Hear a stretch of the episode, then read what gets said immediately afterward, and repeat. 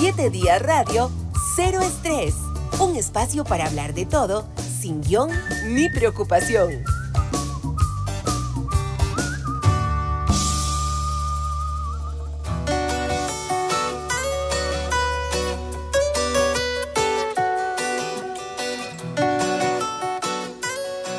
Debo confesar que nunca había escuchado a Buena Fe que interpreta el tema Nalgas. Este tema lo escogió nuestro invitado de hoy, don Diego Piñar, un periodista que ya lleva una buena cantidad de años aquí en, en Teletica, pero que ha pasado por otros medios de comunicación y ha dejado su huella, sobre todo en la cobertura de espectáculos. Y estoy seguro que nos va a contar muchísimas historias acerca de, de, esa faceta de periodista de espectáculos. Pero escuchemos un momento nada más este, este tema.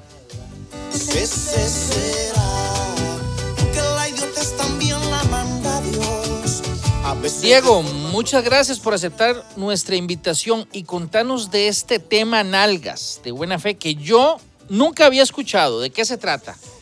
Buena Fe, un grupo de Cuba, ¿verdad? En 1999. Eh, ah, ya, desde hace años, entonces. Claro, por supuesto. La canción básicamente lo que describe es la silueta perfecta de una, de una mujer eh, con letras de esas que vale la pena escuchar, ¿verdad? Y, y que lleva un poco de historia, mezcla el grupo la, historia de lo que se está viviendo en Cuba con la silueta de la mujer cubana y específicamente con esa parte, ¿verdad? Con la parte de la espalda y todo lo demás.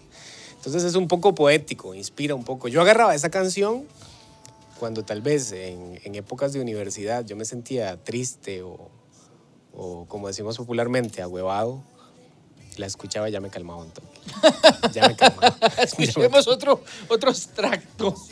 Paralizan tiempos, todo un evento,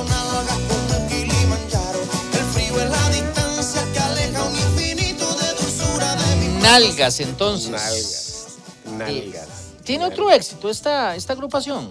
Tienen un disco que sacaron en, en, el 2002 donde viene, donde viene esta canción, pero a nivel internacional eh, ellos, ellos están influenciados como por, por, por eh, Silvio Rodríguez y todo este tipo de, de, artistas que son un poco trovadores, que son un poco historiadores con su música.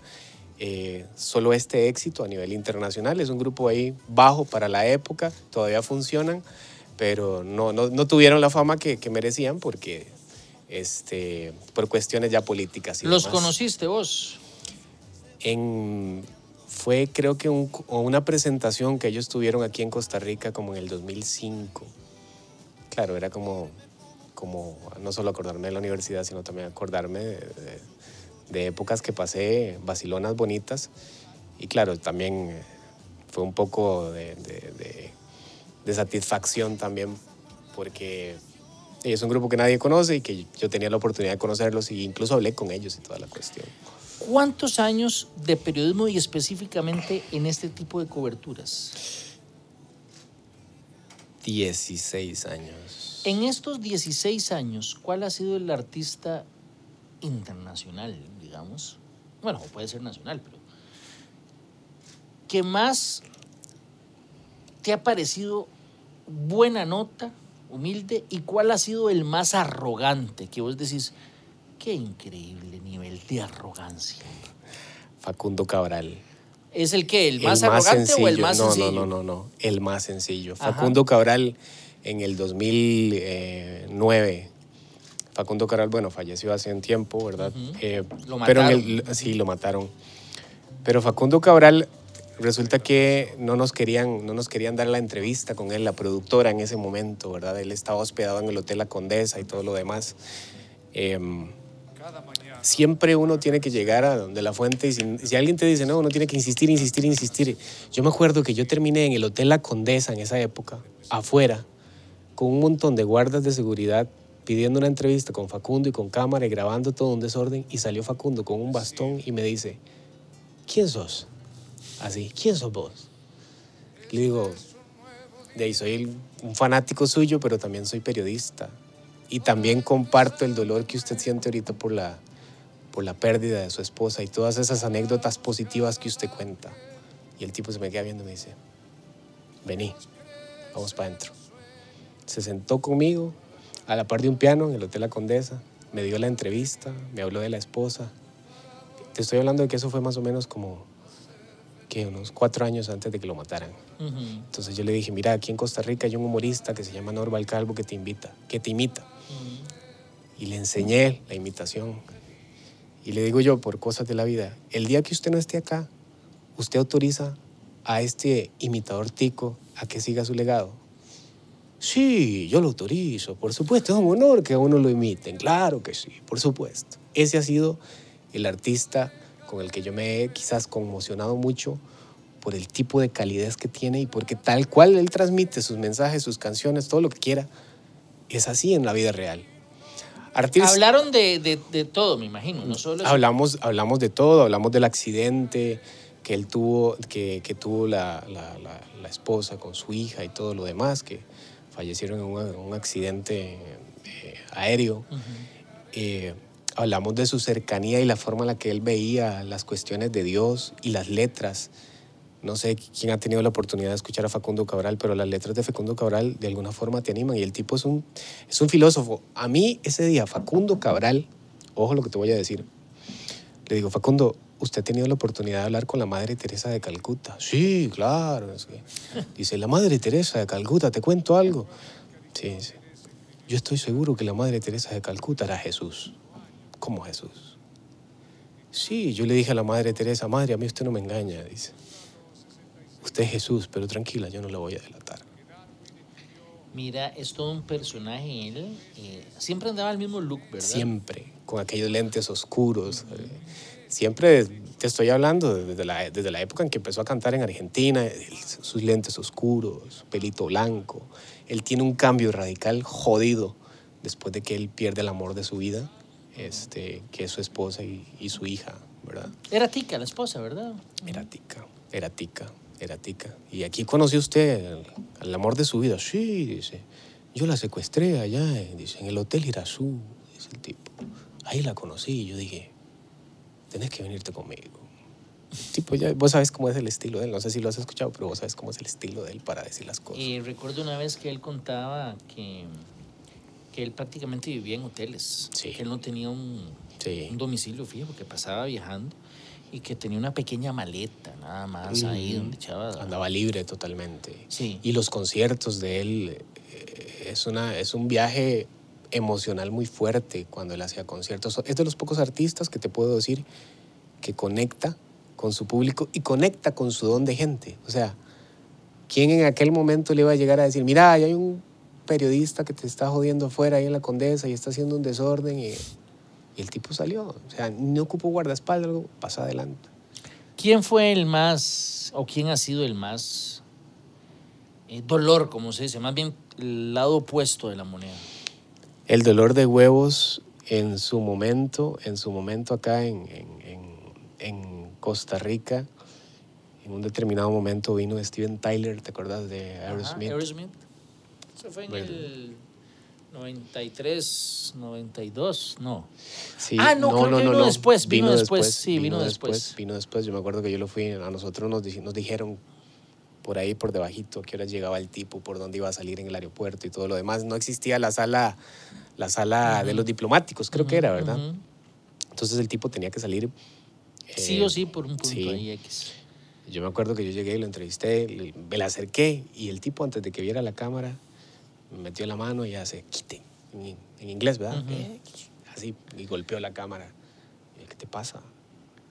Y el tipo dice, largo, largo, quítense. No me Bienvenido a Costa Rica. Ah, y llamó a los guardaespaldas y nos hicieron sacados de ahí.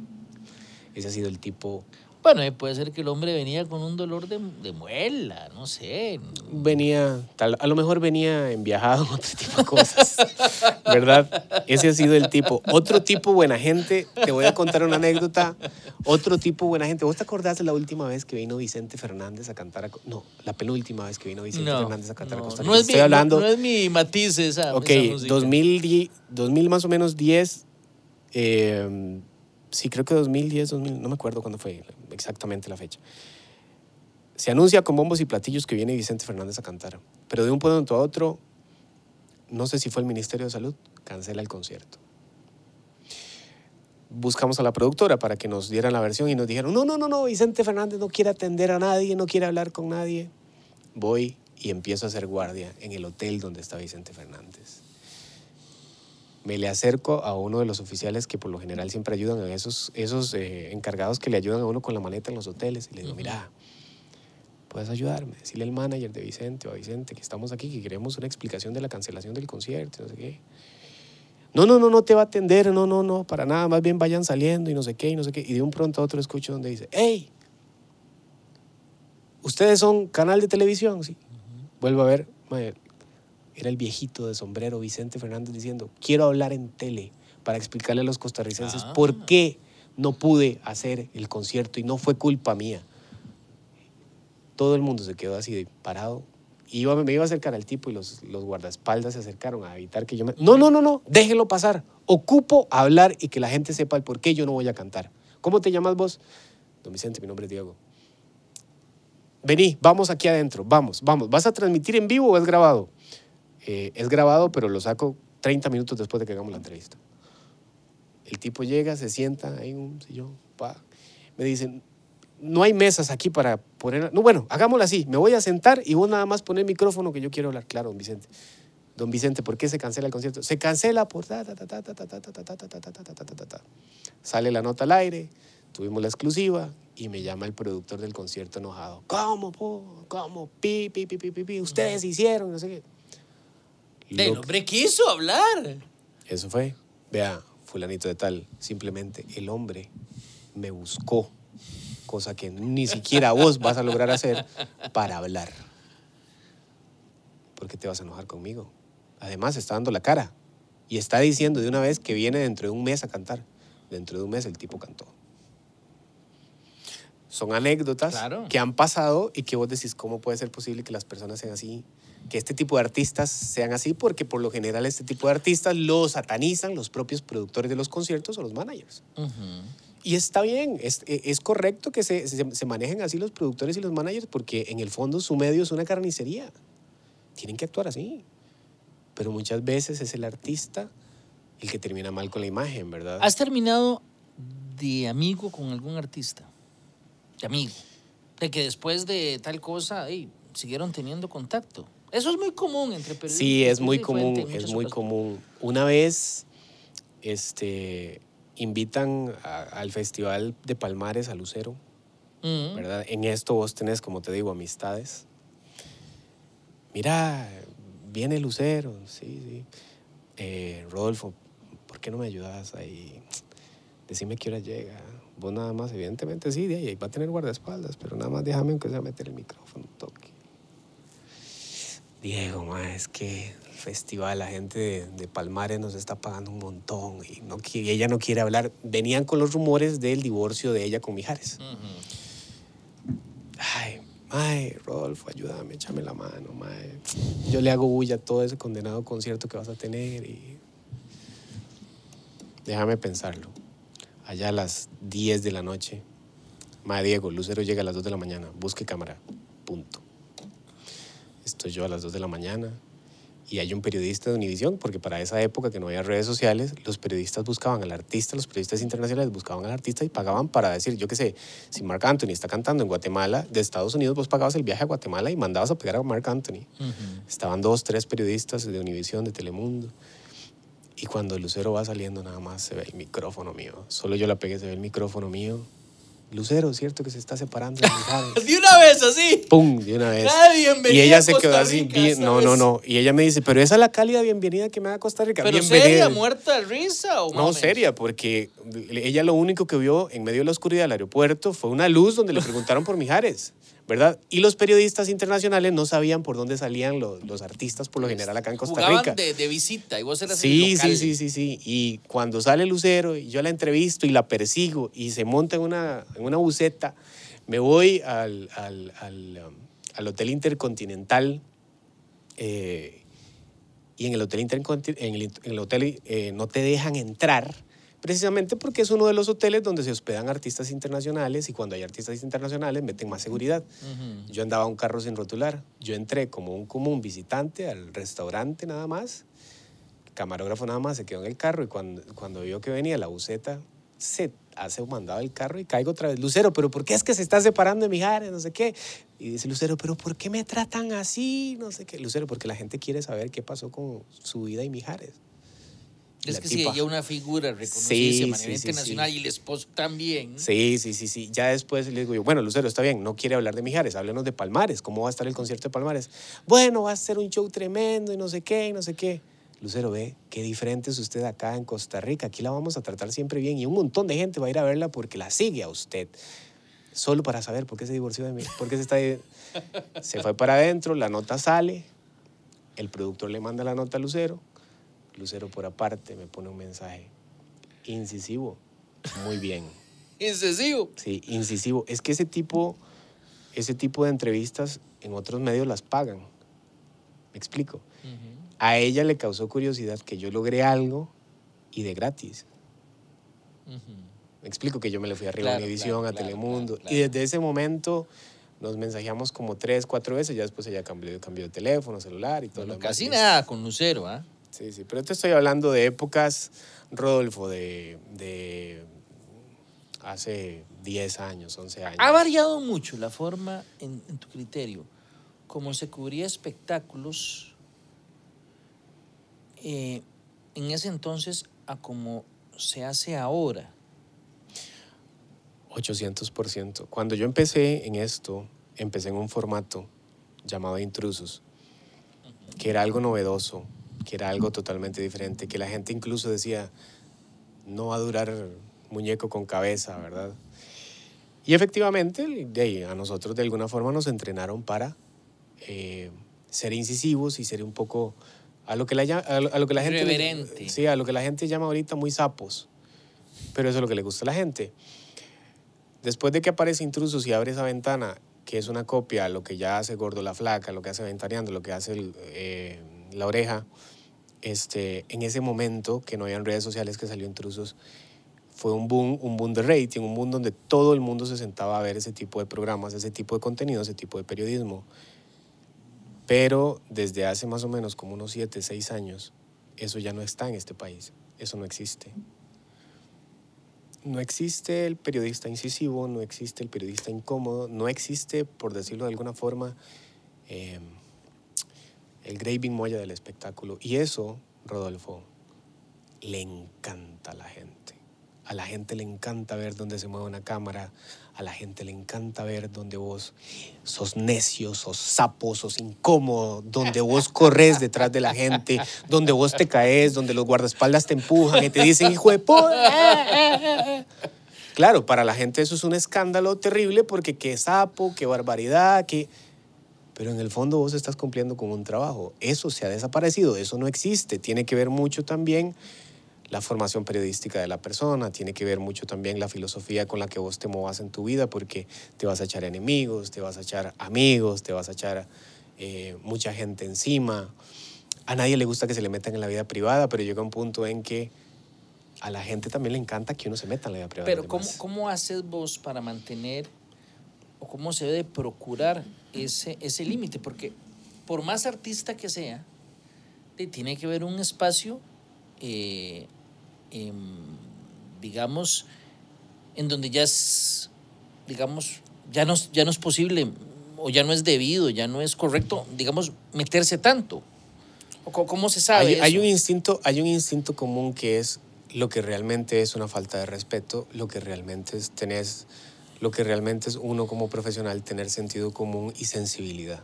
A ver, yo no voy a llegar a hacer un show de esos, a un entierro, por ejemplo. Me ha pasado, me ha pasado, Rodolfo, que eh, hago un- hacía un fijo en un motel, agarraba a la persona, En un motel, sí, claro. en un motel, motel. Sí, sí, es que esto se mueve por amistades. Vos sos el dueño del motel tal. Diego, acaba de entrar fulanito de tal. Ok. Lo único que necesito es que se vea el logo del motel. Ok. Estoy hablando que no hay redes sociales. Sí, sí, claro, claro. Estamos hablando de Eh, cosas que ya prescribieron. si Sí, sí, caso, que ya prescribieron, ya prescribieron. Pero eh, a mí me pasaba que yo tal vez hacía un escándalo en un motel, me iba con el material y yo decía, qué buen material. Y la persona involucrada en la torta me llamaba y me decía, Diego, por favor, mi mamá tiene cáncer. Si mi mamá se da cuenta de esto, aquí, ma, yo hago lo que vos quieras. Decime qué necesitas, qué ocupas, ocupas plata, decían, ocupas. No, yo ocupo una entrevista similar a como la, a la que yo tengo ahorita. Diego, ayúdame. eh.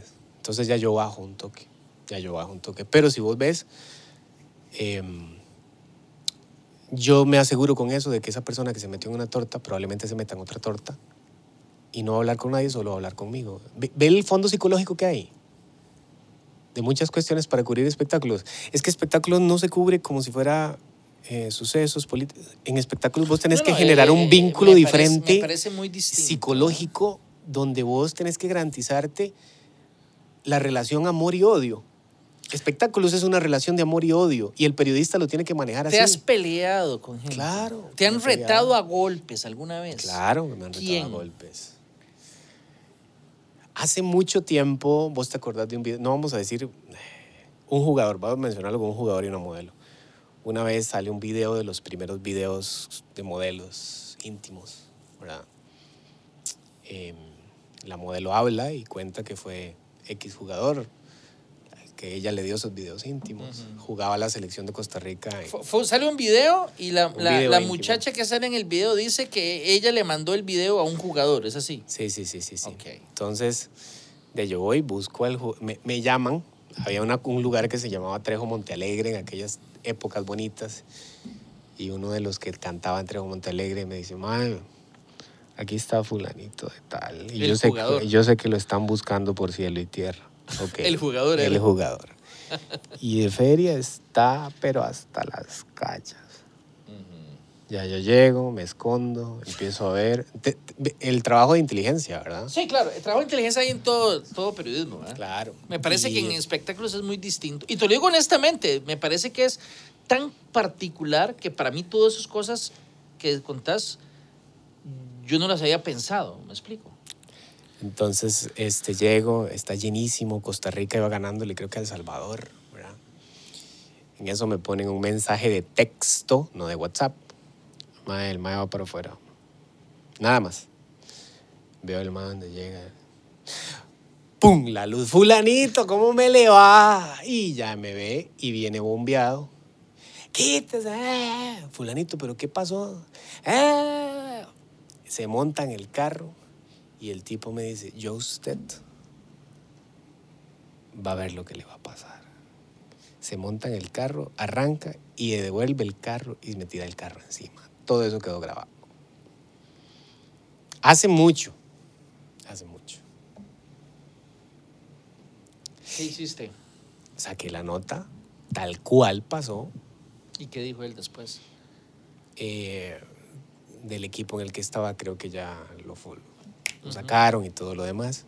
Tiempo después, años después, épocas después de que pasó esa, eh, ese encontronazo, pues el tipo habló, hablamos, todo bien, todo bien, no pasa nada. Yo, yo- eh, el periodista de espectáculo nunca se tiene que tomar nada personal, porque es un show, Rodolfo.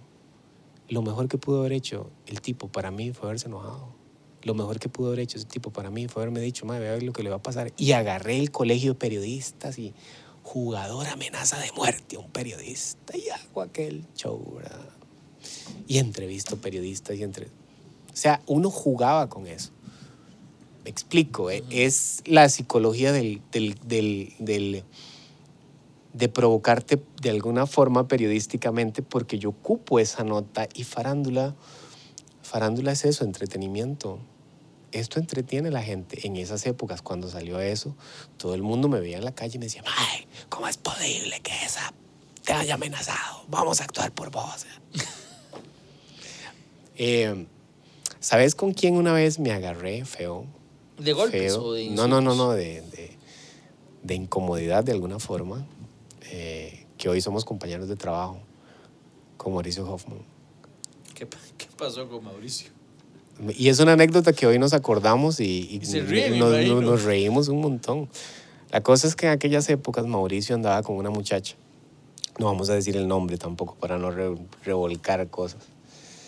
Este, y se estaba divorciando en su momento de, de Vivian Campos. Alguien por ahí infiltrado en la academia de baile que tenía él. Mae, aquí está Mauricio. ¿Cómo? ¿Seguro? Sí. ¿Por qué puerta sale? Sale por la puerta de enfrente, la puerta es así, así, así, así. Sale con una amiga, eh, sale por la puerta así, así, así, así, así. Mira, llego yo, me escondo. ¿Vos sabés dónde está el, el colegio de... ¿Es el colegio de arquitectos el que está ahí en Curridabat? Por. Plaza del Sol. Colegio Federado de Ingenieros y Arquitectos. Allá hay un árbol, por allá hay un árbol, había un árbol. Eran como las 11 de la noche. Ojo, es una anécdota que hoy Mauricio y yo nos acordamos y nos morimos de la risa. Te escondiste Me escondo, me escondo detrás de un árbol y empiezo a ver desde el árbol hacia la academia que está enfrente.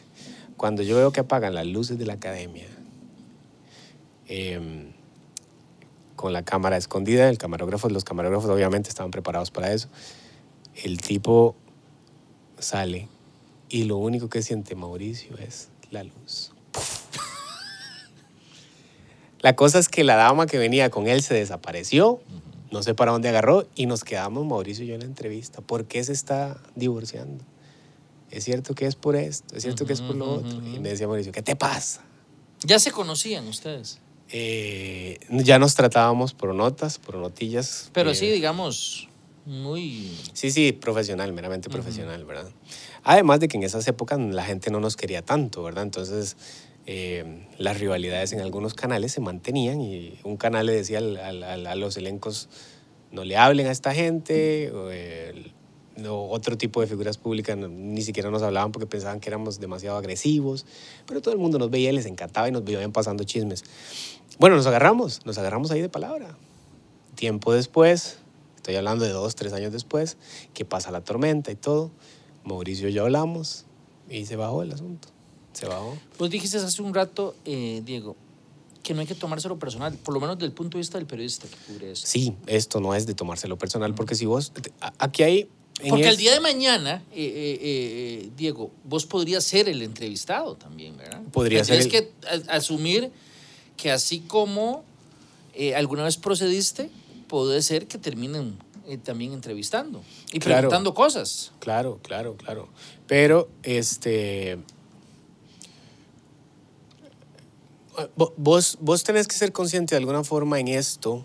Uno, farándula te consume. Vos periodista, vos presentador, si vos no tenés los pies en la tierra, Rodolfo, a vos se te olvida que sos periodista y empezás a ser amigo de todo el mundo. Voy a decir algo que me voy a poner la soga al cuello. Piénselo dos veces antes de decirlo. Entonces, Yo soy en farándula, te estoy hablando en farándula. O sea, mi vida personal o la vida personal tuya, todo bien. O sea, si vos tenés un problema, yo me quito mi cara de periodista y yo te escucho y te aconsejo, vos me escuchás, etcétera, etcétera, etcétera. Pero en esto, uno es amigo de todos, enemigo de nadie. Me explico. O sea, vos sos mi fuente, pero primero soy periodista y después soy tu amigo. Ujú. Y eso aplica para todo en tu vida. Yo, periodista, primero soy periodista y después tengo compas o amigos dentro de farándula. ¿Por qué? Porque farándula a vos te puede perder. A vos el hecho de que todo el mundo te adule, te den cositas gratis, veas eh, ese ambiente que es un poco pesado, vos como periodista te puedes perder y puedes olvidar que de verdad tenés que cumplir tu función al fin y al cabo, que es informar, que es entretener el periodista de farándula debe tener una psicología muy fuerte para no perderse, porque pierde credibilidad. En México, en México los periodistas son desgraciados con sus fuentes. No, yo he visto la cobertura Y son- y son- digamos, de son- México, es eh, brutal. Sí, y son lo que te digo yo, la carnicería. Y Sí, ellos- yo, yo- y- yo- y yo ellos hasta no te- A veces yo me pongo a decir, caramba, ¿no se le pasó la mano en esto? No, pero es que cuánto no te va a generar eso, cuántas personas no te van a ver por eso. Y aparte la competencia es mucho más grande, es un país mucho más inmenso. Eh, Lo que te quiero decir es, en México, por ejemplo, no, no, yo no vengo a ser amigo, yo soy periodista, punto. ¿Qué me pasó? ¿Qué escúchame? No, no, vámonos. Muy pocas veces la prensa mexicana es Cortés y a Maribel Guardia hace poquito le pasó, la prensa mexicana hasta le mandaba flores. Que eh, Maribel me parece que es muy querida. Es muy inteligente en el manejo de la prensa. Es muy- Ella en, lo- en los peores momentos, y esto es en farándula, usted en farándula, en su peor momento, en cualquier crisis, en cualquier escándalo, usted tiene que dar la cara siempre porque usted entretiene. Me explico. Y la vida privada dentro de farándula no existe, Rodolfo, eso es mentira. Tiene que existir algo. eh, No existe, No, no puede ser no alguien existe. que quede vacío de ese. De No ese- existe. De esa privacidad. No existe porque ya eso ya cambió. Esto, el teléfono, el morbo, la psicología de la gente, la forma en la que la gente se entretiene, el chisme, el chisme es una cuestión hasta familiar, hasta en las propias casas de uno hay chismes. Y lamentablemente a la gente le encanta ver sufrir al otro, pero también se visualizan aquel otro en el que es conocido. Yo, Diego, quiero ser como Maribel Guardia. Yo, Diego, quiero ser como Brian Ganosa. Yo, Diego, quiero ser como yo, como Keila Sánchez. Y yo, Diego, quiero saber, gracias a redes sociales y a todo lo demás, a lo que hay actualmente ahorita, lo que está viviendo, cómo está sufriendo, qué mocos está sacando esa persona, ese famoso, esa figura pública. Ojo, te estoy hablando a nivel de farándula.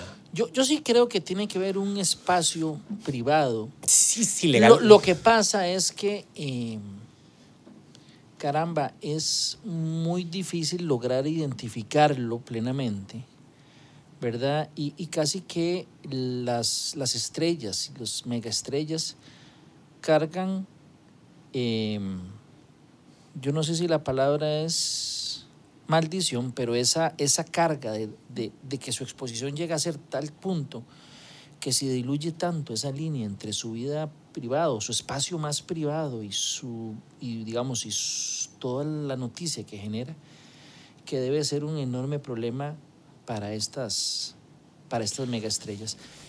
Sí, eh, pero legalmente sí existe dentro de, Claro, pero claro. dentro de su mundo, si vos querés ser figura pública, Rodolfo, su vida privada no existe. Eso- Yo eso una vez había escuchado que, que en el caso de Lady D, estamos hablando ya de, Sí, sí, Princesa Diana. de, de figuras, ¿verdad?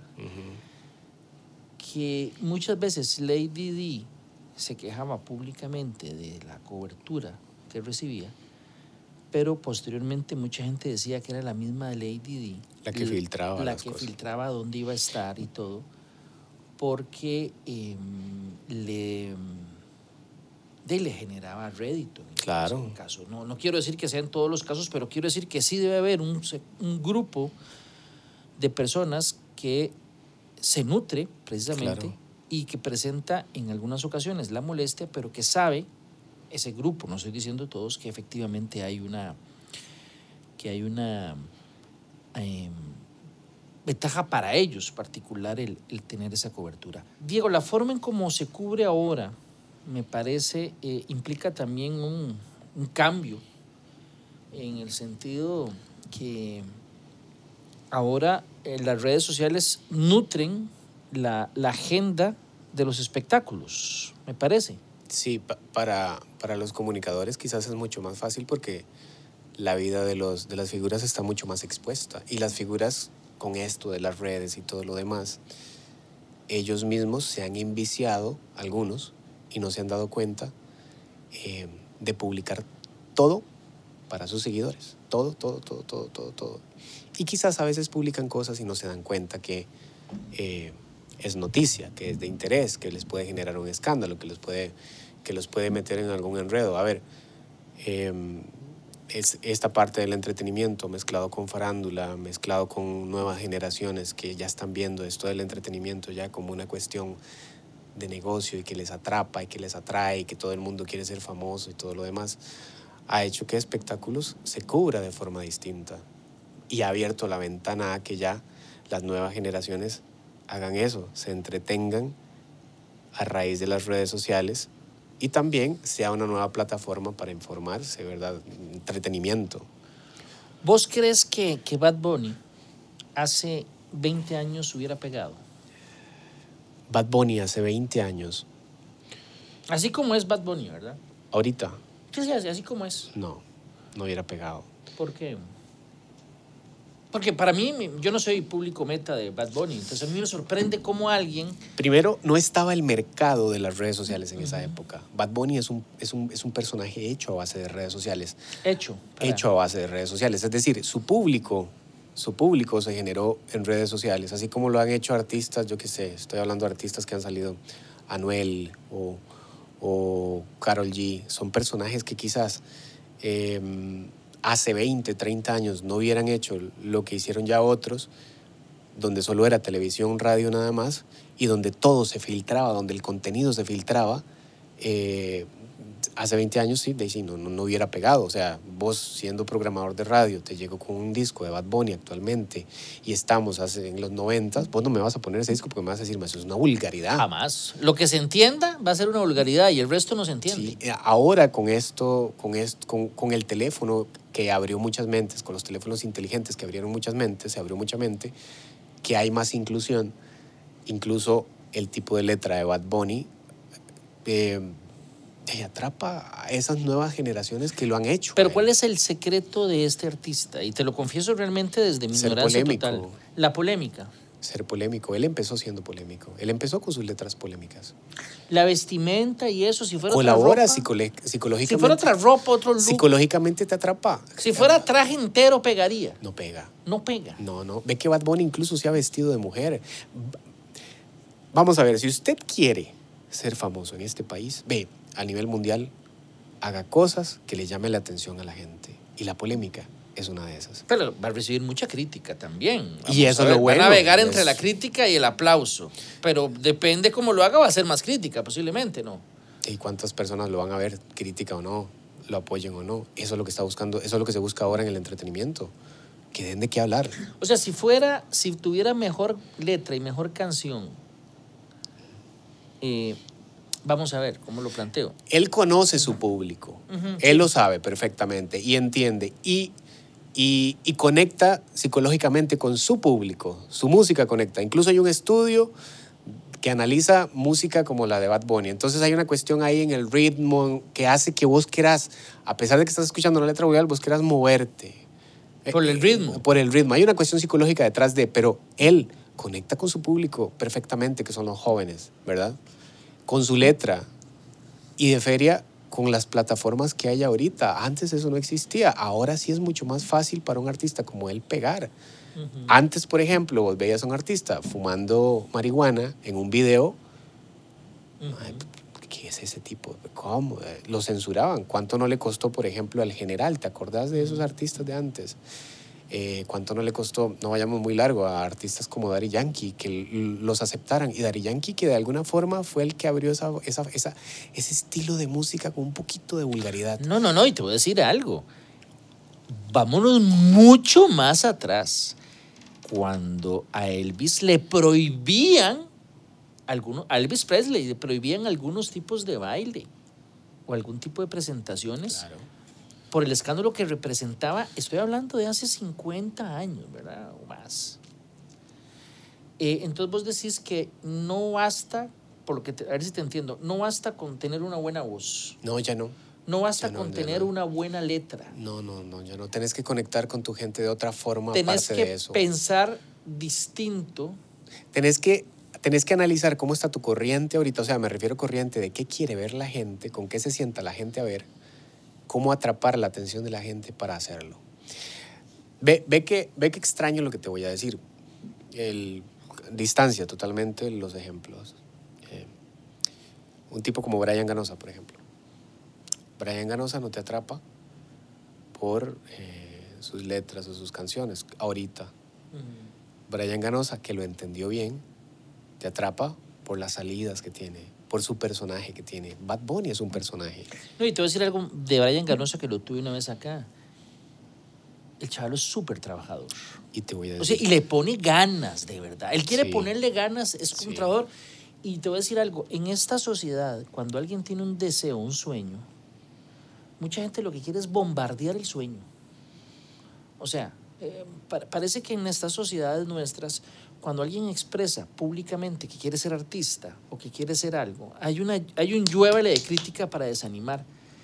me parece que él ha tenido la resiliencia, que me parece una, una virtud en esta época de redes sociales para soportar este ataque y seguir con su, con su Claro. mentalidad.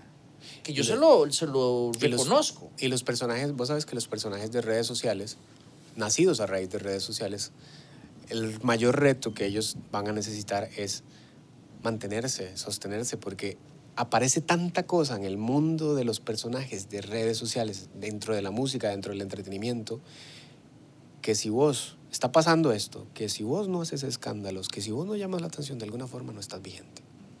Vos desde siempre querías ser periodista, desde chiquillo. Desde Carajillo, pero yo no soy un periodista de farándula. ¿Qué, qué sos? Yo soy 100% un periodista de contar historias. A mí me encanta contar historias. ¿Cómo es lo que, lo, lo que le dicen los gringos ahora? Eh, storyteller. A mí me encanta contar historias. Yo hago farándula Por accidente. por accidente y porque caí ahí y porque tuve también buenos formadores de alguna forma, ¿verdad? Pero este, yo, yo, yo realmente a mí, a mí farándula lo hago bien, pero a mí me encantan las historias. Desde Soy- chiquillo querías ser periodista. Vos sos de Guanacaste, De ¿verdad? Nicoya. soy De Nicoya. De Nicoya, sí, sí, sí. Vieras que fue curioso porque yo, yo, yo leía en la iglesia y casi que monaguillo y todo lo demás y mucha gente pensaba que yo me iba a ser sacerdote y todo lo demás.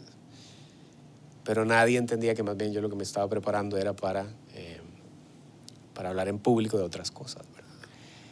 Nada más antes de terminar, porque nos quedan unos minutos, me mandan un mensaje acá. Pregúntele al muchacho eh, a qué nivel, es una pregunta larga, la voy a recortar. Pregúntele al muchacho a qué nivel influyen estos cantantes con sus letras en los jóvenes de ahora, ¿verdad?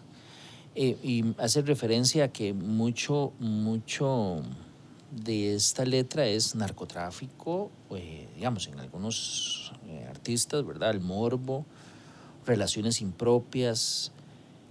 Eh, esta pregunta me parece eh, muy interesante porque evidentemente un muchacho que es- nace o que crece, perdón, escuchando estos mensajes, pues puede implicar un riesgo. Por ejemplo, eh, te lo voy a responder así. Vos tenés un chiquito, un ejemplo que creció en Sinaloa y todos desde pequeñito, él ve que es normal matar gente.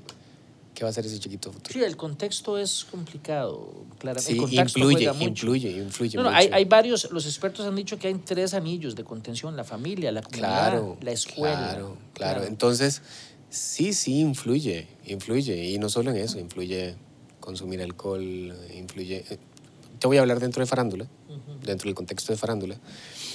Influye alcohol, eh, influye enfermedades, influyen un montón de cosas y situaciones morales que si vos no tenés, por eso te decía lo de no perderse, que si vos no las tenés presente, te perdés en esto. La parte espiritual es muy importante es durísimo. Por eso es que muchos artistas se terminan eh, quitando la vida, ¿verdad? Porque para, el- para la gente, el artista que más llama la atención es el artista que tiene una vida desordenada. Michael Jackson era buenísimo en escenario y todo lo demás, pero su vida detrás de, a raíz de tanta fama, era un desorden. Eh, Kurt Cobain, Ujú. su vida era un desorden. Eh, vos analizás, pareciera que los mejores artistas del planeta, detrás de su vida escandalosa de entretenimiento y farándula, es un desorden. Y tienen crisis, ¿verdad? es un desorden emocional. Y la, la música, la música que vos escuchás también refleja en muchas situaciones las necesidades emocionales que vos llevas dentro. Eh, Diego, te agradezco muchísimo que sacaras un rato para conversar con nosotros, contarnos acerca de un mundo que yo estoy seguro la mayoría no conocemos tan en detalle. Es otro mundo, ¿verdad? Aquí hemos tenido a, Michael Blake hablando de, de vacas, que para mí es un mundo completamente distinto, ¿verdad?